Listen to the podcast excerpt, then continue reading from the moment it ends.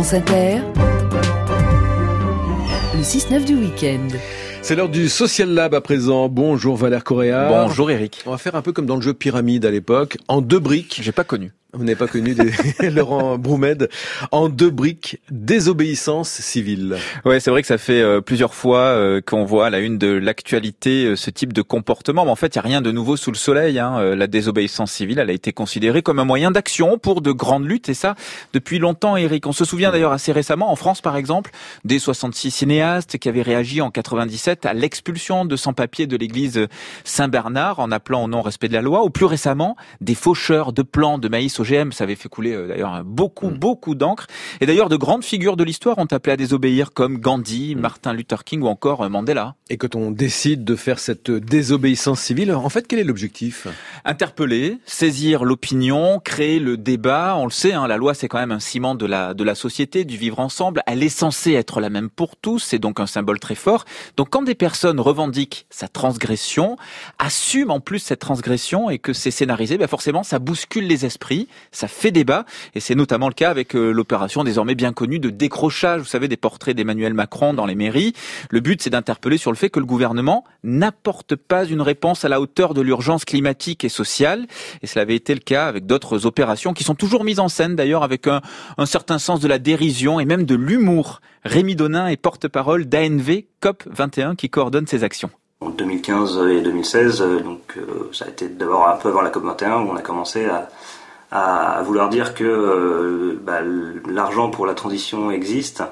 Euh, il est dans les paradis fiscaux et donc on allait dans des banques et on repartait avec des chaises des banques en disant bah, on rendra les, les, chaises quand vous rendrez l'argent qui est dans les paradis fiscaux. Donc on ciblait euh, les agences BNP, Société Générale, Crédit Agricole, etc. qui étaient les plus présentes dans, dans, les paradis fiscaux et voilà pour, pour faire bouger un peu sur ce sujet et de fait ça, ça a permis de faire avancer beaucoup les, les, consciences là-dessus euh, euh, et, d'obtenir quelques victoires aussi quelques euh, fermetures de filiales dans les paradis fiscaux, même si c'est très encore très minoritaire par rapport à l'ampleur de, de ce que c'est que l'évasion fiscale.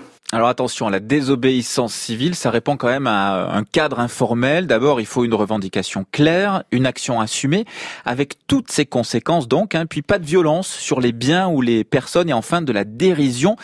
Tout est fait en fait, Eric, pour sensibiliser, mais dans le bon sens du terme, même s'il faut le dire, c'est quand même assez radical.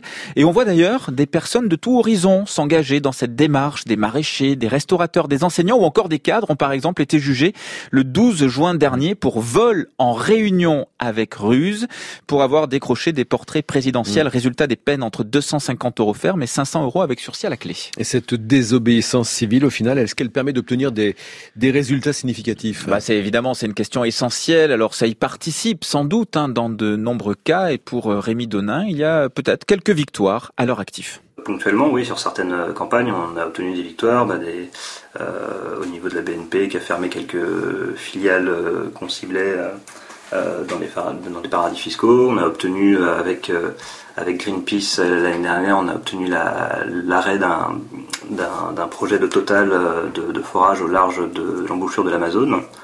Euh, donc oui, ponctuellement, il y a, des victoires. Après, euh, voilà, ce, dont on a besoin, c'est, vraiment un, renversement global des logiques. Et du coup, ça, c'est, le travail de longue haleine et qui se fait euh, aussi par, bah, voilà, par cette façon de créer le débat. Et clairement, la désobéissance civile y participe parce que là, il y a quelque chose d'inhabituel qui se crée.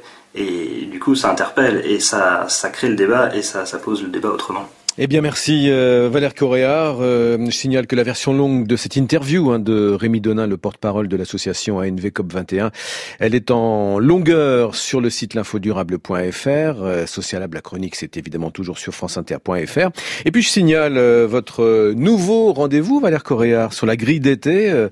ce sera chaque samedi à partir du 6 juillet. Hein. Du 6 juillet, Pas samedi prochain, mais l'autre. Plein d'idées pour demain. Chaque samedi à partir de 9h le titre de votre émission, donc des idées pour demain. Eh bien donc, euh, on écoutera ça avec intérêt. Merci Valère Coréard.